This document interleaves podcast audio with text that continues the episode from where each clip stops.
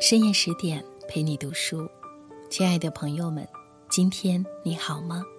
我是主播戴戴，欢迎来到今天的十点读书。今晚我陪你读的这篇文章来自作家林清玄，《长途跋涉的牛肉羹》。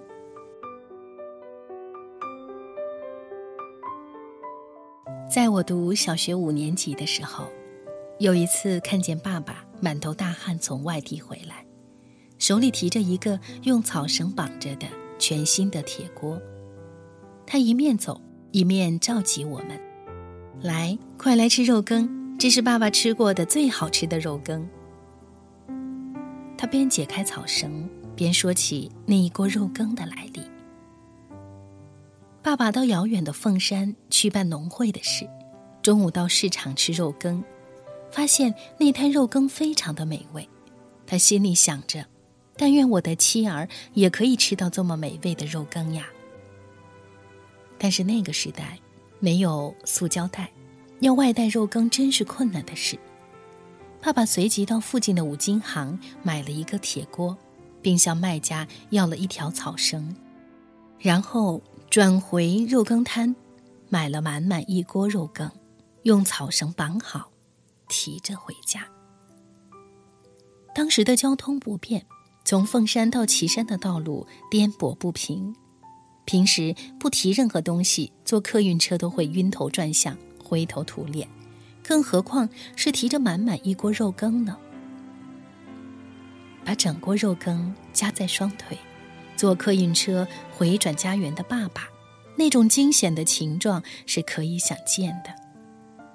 虽然他是这么的小心翼翼，肉羹还是溢出不少。回到家，锅外和草绳上都已经沾满肉羹的汤汁了，甚至爸爸的长裤也湿了一大片。锅子在我们的围观下打开，肉羹只剩下半锅。妈妈为我们每个孩子添了半碗肉羹，也为自己添了半碗。由于我们知道这是爸爸千辛万苦从凤山提回来的肉羹，吃的时候就有一种庄严、欢喜、期待的心情。以防我们平常狼吞虎咽的样子，一小口一小口的品尝那长途跋涉、饱含着爱。还有着爱的余温的肉羹。爸爸开心的坐在一旁欣赏我们的吃相，露出他惯有的开朗的笑容。妈妈边吃肉羹边说：“这凤山提回来的肉羹确实好吃。”爸爸说：“就是真好吃，我才会费尽心机提这么远回来呀。这铁锅的价钱是肉羹的十倍呀。”当爸爸这样说的时候，我感觉温馨的气息随着肉羹和香菜的味道充满了整个饭厅。不，那时我们不叫饭厅，而是灶间。那一年，在幽暗的灶间，在昏黄的烛光灯下吃的肉羹是那么美味。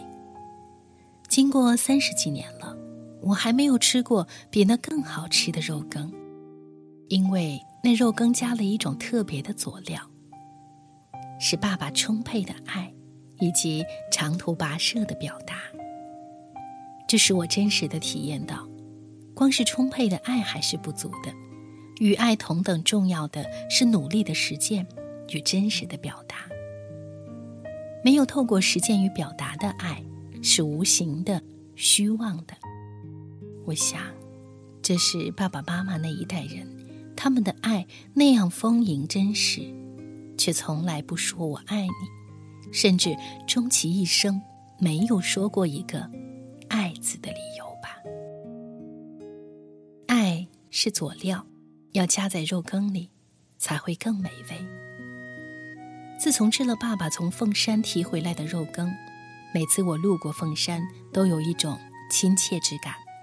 这凤山是爸爸从前买肉羹的地方呢。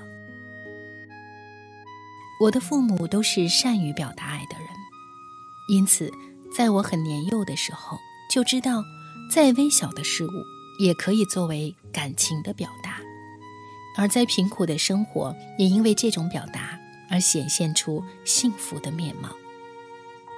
幸福常常是隐藏在平常的事物中，只要加一点用心，平常事物就会变得非凡、美好、庄严了。只要加一点心，凡俗的日子就会变得可爱、可亲、可想念了。就像，不管我的年岁如何增长，不管我在天涯海角，只要一想到爸爸从凤山提回来的那一锅肉羹，心里依然有三十年前的汹涌热潮在滚动。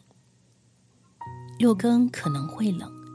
生命中的爱与祝愿永远是热腾腾的。肉羹可能在动荡中会满溢出来，生活里被保藏的真情蜜意，则永不逝去。以上就是今天的十点读书，我是主播戴戴，每天在你熟悉的电波当中带你朗读。感谢你今晚的收听，祝你晚安。更多美文，请关注“十点读书”公众号。下次再见。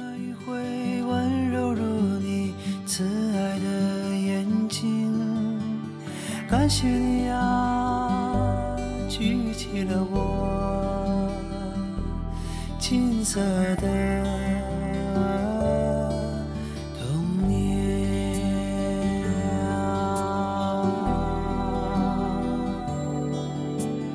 啊。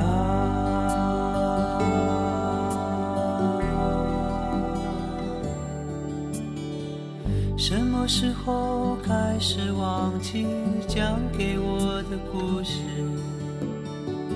什么时候开始想念你默默的注视？原谅我